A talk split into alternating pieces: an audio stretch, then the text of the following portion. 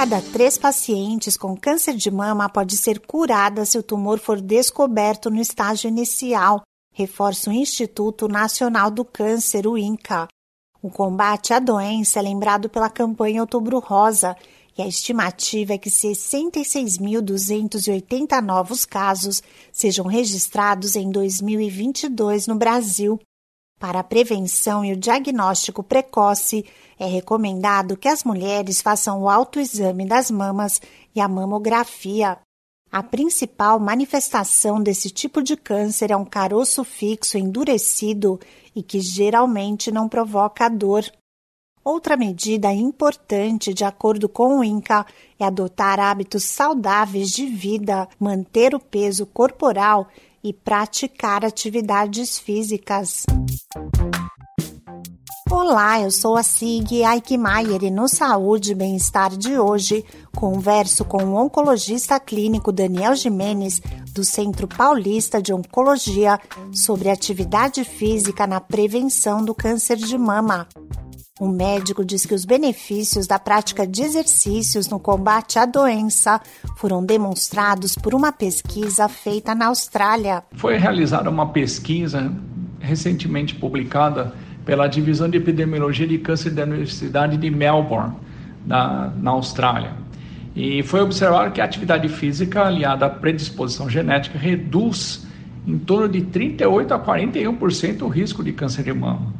Foram ao todo 131 mil mulheres que foram a, acompanhadas e analisadas e que demonstrou que aquelas que se exercitavam ativamente em alto grau ou seja, numa atividade física intensa, tiveram uma redução de risco de 41% no risco de câncer de mama.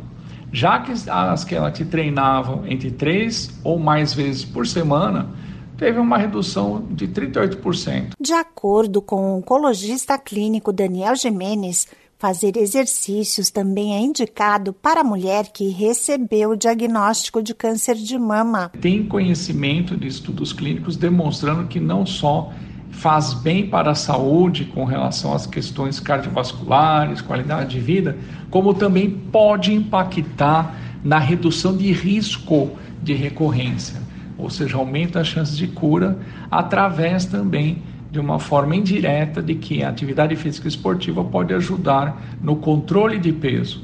E o controle de peso, como nós já sabemos, é, tem um impacto significativo também nos resultados do tratamento do câncer de mama. Para quem ainda não tem o hábito de se exercitar, o ideal é começar aos poucos.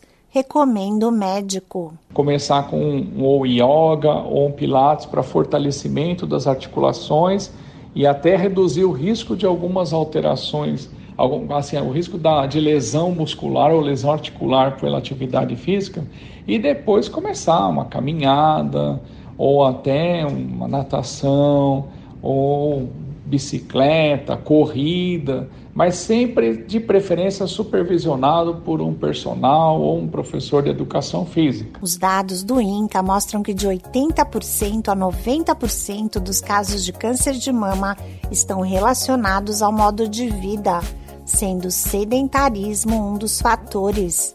Esse podcast é uma produção da Rádio 2.